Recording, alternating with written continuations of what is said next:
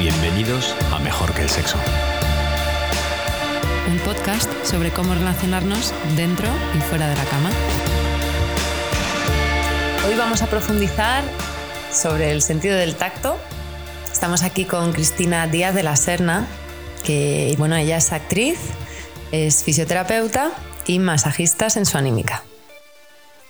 Y no tenemos ni idea de cómo combinas esas tres cosas. Cris, cuéntanos qué vino primero, con qué te identificas más, cómo una cosa te ha llevado a la otra. Pues la verdad es que ha sido como constantemente una especie de batalla entre soy actriz, soy fisioterapeuta, pero de aquí a un tiempo es como si se hubiesen unificado las dos cosas y, empezar a entender también el, camino, ¿no? El, bueno, cuando uno empieza a experimentar cosas y cómo van cobrando sentido. Entonces, eh, es bonito ver, ¿no? Como todos mis estudios o mi entrenamiento como actriz eh, me han ayudado muchísimo a profundizar en, la fisioterapia y sobre todo en el contacto con la gente y con, la salud. ¿Y, cómo te ha ayudado? A ver, cuéntanos, ¿crees que eh, ha aumentado tus capacidades ser actriz? ¿En qué sentido te ha ayudado? En el sentido de que el cuerpo humano no, no es un libro de anatomía. El cuerpo humano tiene, vive en un contexto, eh, cuenta una historia y eso coge volumen, ¿no? Y eso también se puede tocar. Qué bueno, qué ganas de saber más de esto. Pues cuéntanos, ¿qué has aprendido de tocar a tanta gente? La verdad es que doy gracias de dedicarme a lo que me dedico. Eh, muchas veces eh, al acabar la jornada eh, me siento muy feliz de, poder tocar a tanta gente tan diferente. Mm. Una de las cosas que he aprendido es a desarrollar la capacidad de, amar. Mm. Casi nada. me dan ganas de hacerme masajista. y cuéntanos, ¿en qué podemos concentrarnos nosotros cuando cuando tocamos a alguien para aprender más de esa persona, como tú? La manera de, empezar es eh, quizás es mm, concentrarnos en nosotros, empezar a, poner la atención en nosotros, en cómo, mm, de dónde nace el interés por el otro y poder ir a compartir eso con, la otra persona, ¿no? a contarle qué se siente al estar viviendo bien cerquita de él, ¿no? ¿Cómo se siente eso? O sea, podría ser em, lo primero sentir o expresar y luego compartir. Sí. Y quizás luego una mm, cuarta fase que sería como recoger todo eso, ¿no? Escuchar qué tiene el otro que, que ah, contarte de eso. Y Cris, en tu opinión, ¿nos tocamos lo suficiente?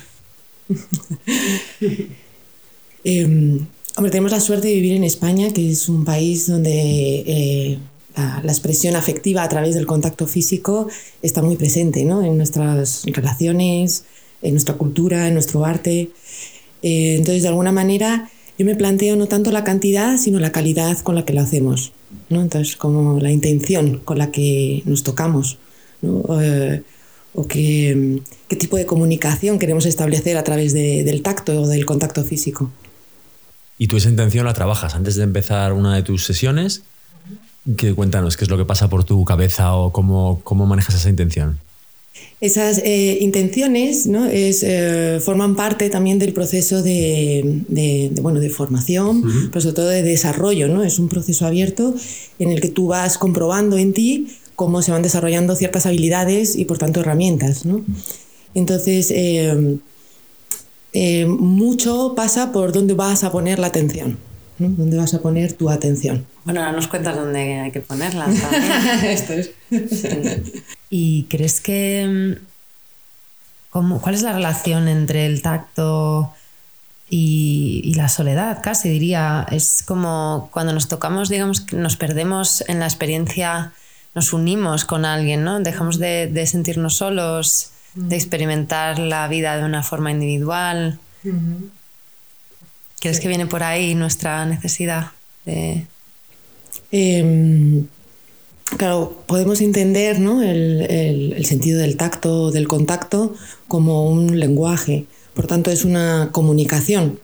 Es una comunicación con el otro. Entonces ahí se establece una relación y un vínculo. Eh, y además es bonito porque es un vínculo que es compartido. Es un espacio que se crea y se construye entre dos. Em, entonces quizás sí que es verdad que es el, ese, ese interespacio, quizás es el único lugar donde podemos estar juntos, ¿no? Es un, diálogo. Un diálogo, sí. Entonces, casi más que soledad, eh, se puede hablar de aislamiento, ¿no? de los problemas que trae el aislamiento. Cuando algo se aísla, tiende a, ir muriendo, a ir desapareciendo. Entonces, el contacto es una forma de estimular y de eh, iluminar nuestro cerebro y nuestro cuerpo. Mm. ¿Y cómo podemos reconectar con, con nuestro cuerpo y con nuestras sensaciones corporales? Una primera manera es eh, prestarles atención, prestar atención al cuerpo y a esas sensaciones corporales. De ahí eh, se empieza a poner un valor al cuerpo y a esa información que nos llega desde, desde él. Como primera puerta ¿no? de entrada. Mm. ¿Qué tipo de, de sensaciones podemos experimentar si ponemos atención? Pues tu experiencia como tomar conciencia de nuestra propia existencia, empezar a conocerte a ti y de ahí poder empezar a conocer también a otro.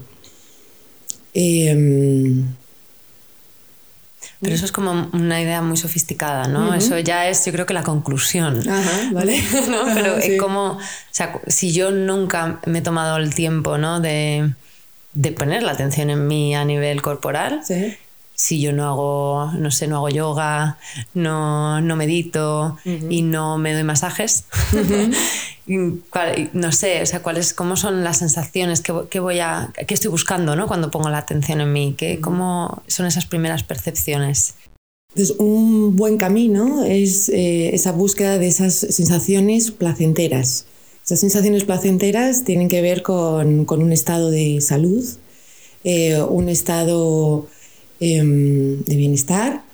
Y, esas, eh, a mí una vez me dijeron una frase que me, me, centró muchísimo, que es como la felicidad es una sensación física. Entonces cuando yo escuché eso fue como, ostras, aquí hay algo, vamos a empezar a ordenar esto, ¿no? Entonces em, es esa búsqueda, ¿no? Esa búsqueda de, desde el placer corporal eh, y que eso pueda ir evolucionando a, a, otras esferas de nuestra, de nuestra vida, ¿no? Qué maravilla. Y esto que hablas del placer, ¿somos capaces de entregarnos al placer? Eso es una pregunta que yo en un momento dado me tuve que hacer. Eh, bueno, me vino esa pregunta. Entonces, en un momento dije, ostras, eh, mm, ¿cuánta capacidad ¿no? tengo de sentir eh, placer? Y la respuesta fue bastante desastrosa en ese momento de mi vida. Eh, era fácil porque era solamente ver un poco mi vida y era también un desastre. Eh, em, luego aparece otra, ¿no? que también es como eh, cuán de capaces ¿no? podemos ser de compartir ese placer. entonces, todo esto va planteando un camino de investigación y de búsqueda personal. Em, entonces, yo creo que capaces somos mucho e infinito. La cuestión es eh, cómo podemos desarrollarlo.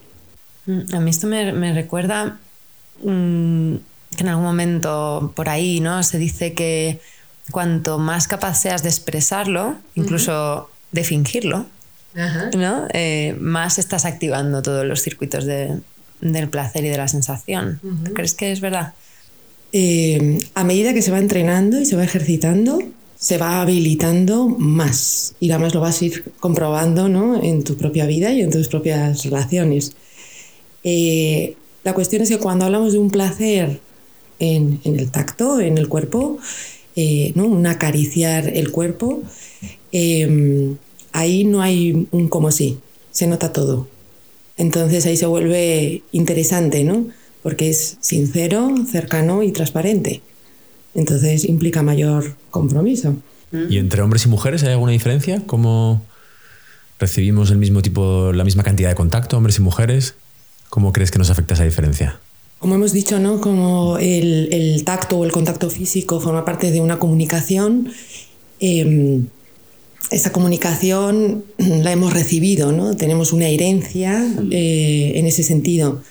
Entonces, en esa comunicación se nos ha transmitido un montón de cosas, ¿no? de condicionamientos, de educación, de, prejuicios, de prohibiciones, ¿no?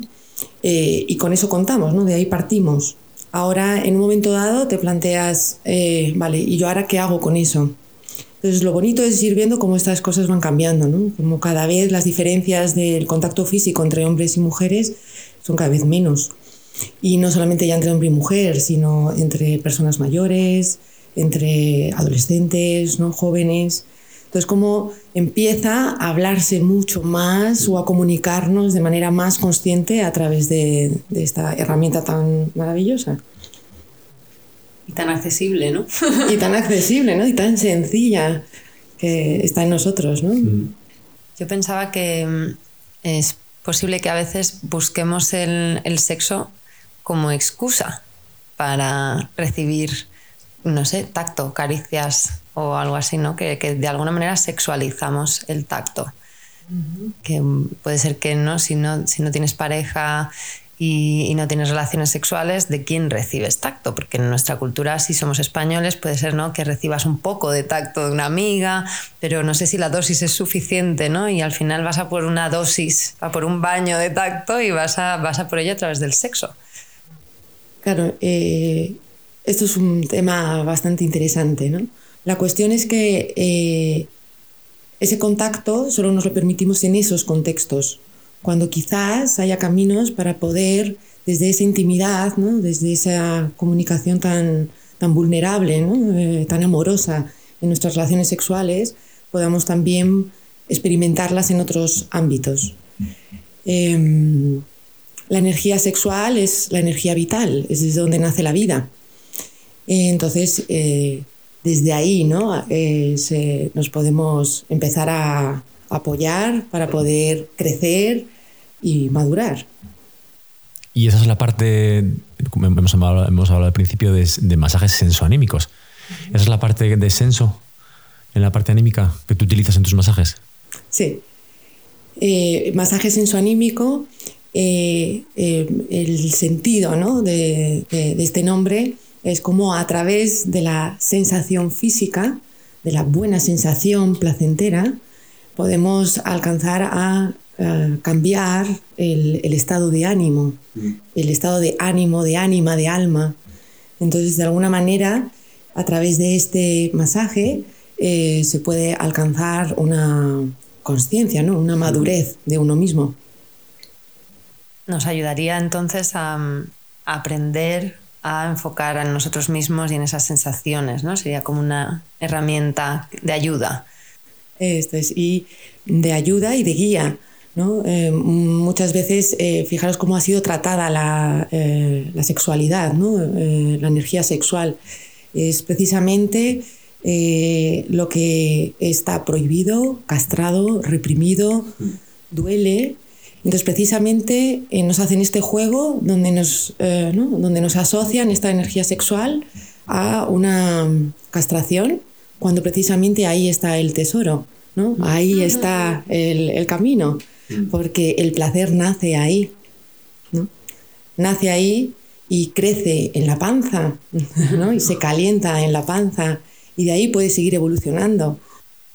Que son las, las, regiones prohibidas en un tipo de masaje convencional, digamos, ¿no? Donde, donde por defecto no, nadie te va a tocar la tripa, nadie te va a tocar el pecho, nadie, ¿no? O sea, ya a lo mejor si llegas a un nivel de confianza con, con la persona, pero de primeras...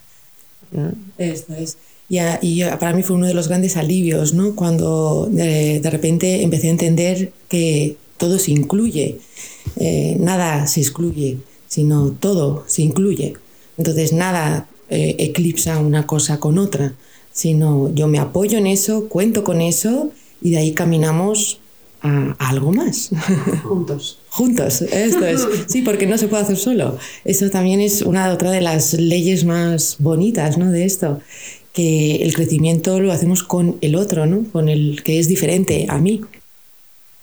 ¿Y como mujer, hay alguna diferencia cuando, cuando lo haces a un hombre o a una mujer? ¿Qué cosas notas? ¿Qué cosas tienes? ¿Qué, ¿Cuáles son los límites, nuestros límites como hombres y mujeres, que tú notas que tienes que tener en cuenta?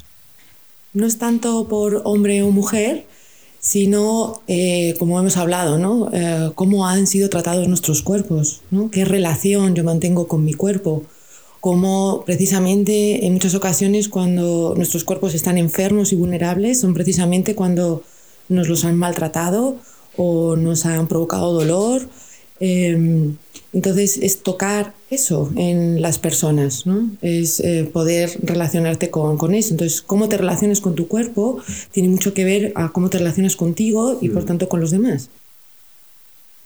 ¿Y tú solo notas, qué emociones notas tú cuando tocas a, cuando das masajes a gente? Eh, una de las primeras cosas que siempre me dicen en los primeros masajes es cómo les recuerda este tacto a algo maternal, como si hubiesen sido las primeras caricias de su madre, ¿no? Ah, entonces, eh, porque todo esto se, se, desarrolla en un contexto de confianza, tranquilo, ¿no? Eh, es desde ahí, desde esa serenidad, ¿no? desde esa confianza, desde, desde que uno puede desplegar ¿no? y vivir eh, otro tipo de cosas diferentes a las que solemos vivir, más limitantes. Entonces es la oportunidad para poder vivir eso desde otro lugar mucho más expansivo. Y ahí está todo el potencial terapéutico de este masaje, ¿no? No, no solo es delicioso de experimentar, sino que además pues, puede llegar a, a, cosas muy profundas, ¿no? A capas muy profundas de, de incluso del vínculo, ¿no? Como dices, de, la sensación de caricias perdidas de, una madre, ¿no? Claro, imaginaros cómo em, en un proceso de dolor, ¿no? especialmente en los dolores crónicos, eh, que son dolores que perduran a lo largo del tiempo, eh, una de las cosas, de las transformaciones que ocurren es en el homúnculo, que es la representación virtual de nuestro cuerpo en el cerebro, eh, hay un primer momento donde la zona se agranda ¿no? para que la puedas atender ¿no? y que la, se amplifiquen las sensaciones. Pero cuando eso perdura en el tiempo, lo que se empieza a producir es un proceso de emborronamiento de la zona. Entonces el cuerpo decide cortar, digamos, de alguna manera las comunicaciones y por tanto lo que no se utiliza tiende a desaparecer. Entonces, de alguna manera, eh, tocando esa zona, ¿no? volviéndola eh, a vivir, ¿no? porque de alguna manera cuando tú acaricias una zona corporal, la estás invitando a que se vivifique ¿no? contigo, con esa energía de, vida. ¿no?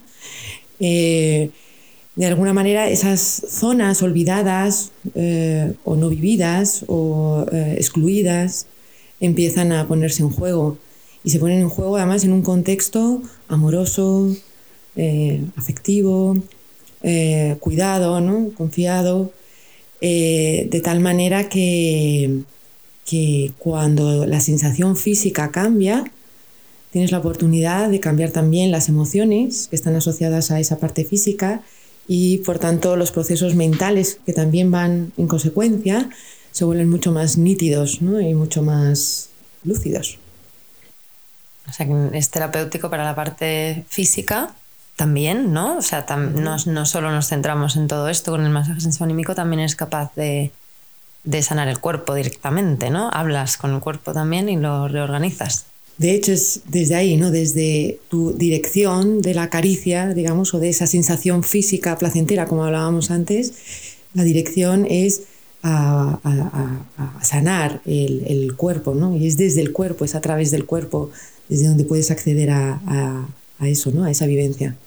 ¿Y cuál es el papel del dolor en todo esto? Hemos hablado mucho de placer, porque tengo entendido que, tu masaje es bastante placentero, más que doloroso, ¿no? Y que, que, evitas de alguna manera provocar dolor.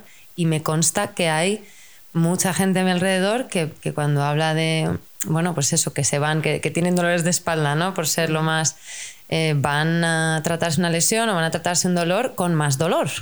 Y van a un sitio que dicen, Buah, es que me han reventado, me han hecho un montón de daño, he gritado, pero me he quedado nuevo. Y dices, pero esto es así. Y yo, bueno, también lo he experimentado y sí que es verdad que, que nos da una sensación de, de duele, por lo tanto, me han tenido que sentar súper bien, que no sé de dónde viene, ¿no? Y, y tú eres una revolucionaria de todo esto. Sí, es totalmente una revolución, ¿no? Eh, el poder eh, afrontar eh, problemas físicos o incluso el tratamiento, o sea, em, proponer un tratamiento saludable desde el placer. Em, el, dolor como recorrido corporal nuestro, ¿no? como provoca una serie de cambios en nuestro funcionamiento eh, que tiene que ver con la amenaza, la, protección a esa amenaza y con el miedo, eh, con una serie de, cosas que, además han estado muy, muy asociadas a, propuestas para poder tratar saludablemente eso. Em, entonces esto viene a, provocar un cambio de paradigma, eh, un cambio de estructura mental, eh, en el que mm, cuando hablamos de dolor, una de las mejores medicinas la tenemos dentro de nuestro cerebro. Y eh, de alguna manera, cuando vivimos un dolor prolongado, lo que se provoca es una... Eh, eh, el umbral de, tolerancia al dolor disminuye por una serie de neurotransmisores que se segregan, como la adrenalina y demás.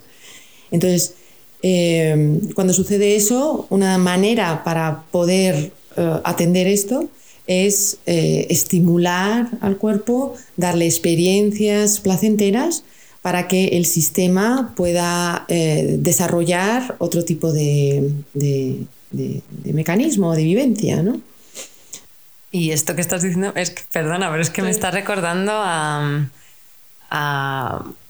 nosotros somos, ¿no? Hablamos mucho de, sexo y de relaciones y pienso que que hay gente que busca el dolor para excitarse. ¿no? y, entonces, desde tu punto de vista, ¿eso está alimentando ese circuito o es que han desarrollado en paralelo otro, otra manera, ¿no? O sea, lo tienen conectado de otra forma, de tal manera que eso se convierte realmente en placer o... ¿Tienes alguna idea? No sé si lo se lo has planteado alguna vez. Mm. Eh, claro, porque venimos de esa cultura, ¿no? Como decías antes también, como de si duele, cura. O incluso vamos al gimnasio y si no tenemos agujetas después de ir al gimnasio es como, ostras, no, no he hecho suficiente trabajo, ¿no? O no, no se ha sido entrenado. Em, eso es una falsa creencia, ¿no? De que con el esfuerzo, ¿sabes? Eh, ¿no? Tengo mayor consecuencia de mis objetivos. Entonces, eh, eso, esta es la cultura que hemos heredado, ¿no? Esta es la enseñanza que hemos heredado. Entonces, eh, de alguna manera se presenta el reto de empezar a hacerlo de otra manera, eh, que es a través del placer, ¿no? Como camino hacia, hacia, la, hacia la salud. Entonces, yo puedo hablar como de los mecanismos ¿no? que, se, que se despiertan en, procesos de dolor, por ejemplo.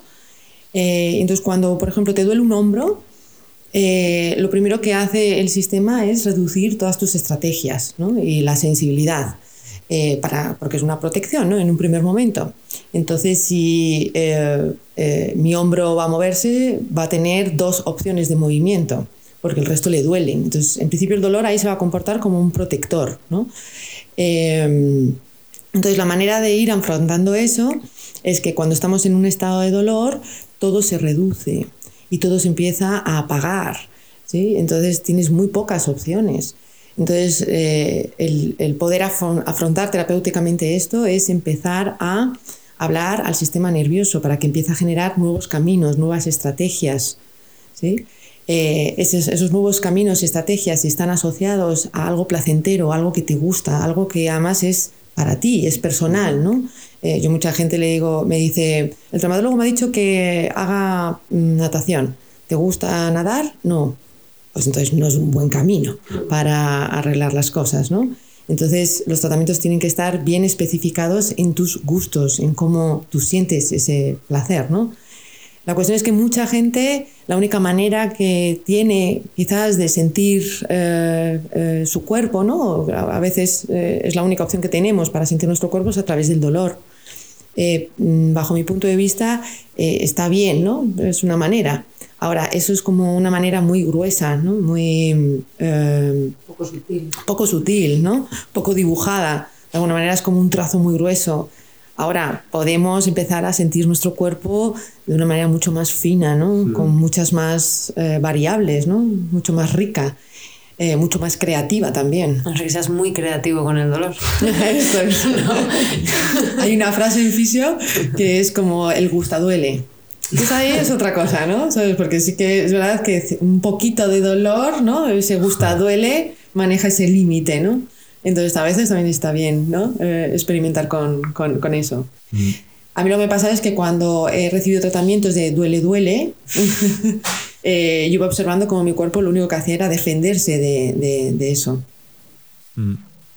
Qué bueno, es como si llegara lo, que está llegando a la psicología, que es todo el refuerzo positivo, evitar el castigo en educación, ¿no? El, psicología positiva es como si hubiera llegado por fin al, cuerpo. Estáis, estáis utilizando ahora um, cómo tratar al cuerpo con, con placer en vez de con dolor. Sí y de manera respetuosa mm. y escuchando al paciente, eh, ¿no? tomando como, como principal protagonista al, paciente. Mm. ¿Hay algo, cuéntanos, que estés trabajando últimamente que te haga especial ilusión? Bueno, como ya vamos hablando, ¿verdad? En todo este desarrollo eh, de, seguir eh, en este proceso ¿no? de de masaje sensoanímico. Entonces, como ir investigando de qué manera puedo descansar mientras hago. ¿Dónde podemos encontrarte? A, nivel proyectos, aparte de descansar, ¿qué, tienes entre manos? pues eh, bueno, seguir desarrollando ¿no? en, eh, a nivel también divulgativo y eh, a, través también de, mi profesión, ¿no? cómo podemos ofrecer un tratamiento verdaderamente bueno que puede alcanzar mm, muchas esferas de, la persona. ¿no? como hay, ¿no? yo vivo también una decepción con, con, con toda mi formación académica, eh, y bueno, todo eso fue aliento ¿no? para seguir buscando. Eh, y de alguna manera eh, empezar a incorporar el, afecto y el amor en nuestros tratamientos como pieza fundamental. y como de alguna manera invitar ¿no? a, cada vez que seamos más cómplices en este juego. Mm. Cris, ¿hay alguna pregunta que no te hayamos hecho que te hubiese gustado? que te hubiéramos preguntado? No, la verdad. Me parece que eh, es súper interesante eh, vuestro proyecto. Eh, como mejor que el sexo es un título bastante, no sé, estimulador, ¿no? Mm. es una buena llamada de atención para, para que vayamos revolucionando nuestras, nuestras vidas, ¿no? nuestras vivencias. Muchas gracias. Gracias. A vosotros. ¿Qué hay detrás del movimiento Incel? ¿Qué es el ASMR? ¿Cómo nos afectan las nuevas tecnologías a la hora de relacionarnos? ¿Por qué nos asusta tanto el rechazo? ¿Cuáles son las reglas no escritas del poliamor? ¿Qué valores promueve la nueva masculinidad? ¿Pueden hombres y mujeres ser amigos? La monogamia ¿Está obsoleta? ¿El porno nos influye para bien o para mal? ¿El feminismo nos representa a todos? Puedes suscribirte a Mejor que el Sexo en iTunes, iBox, Castbox o en la plataforma de escucha que elijas. Para contactarnos, escríbenos a hola arroba.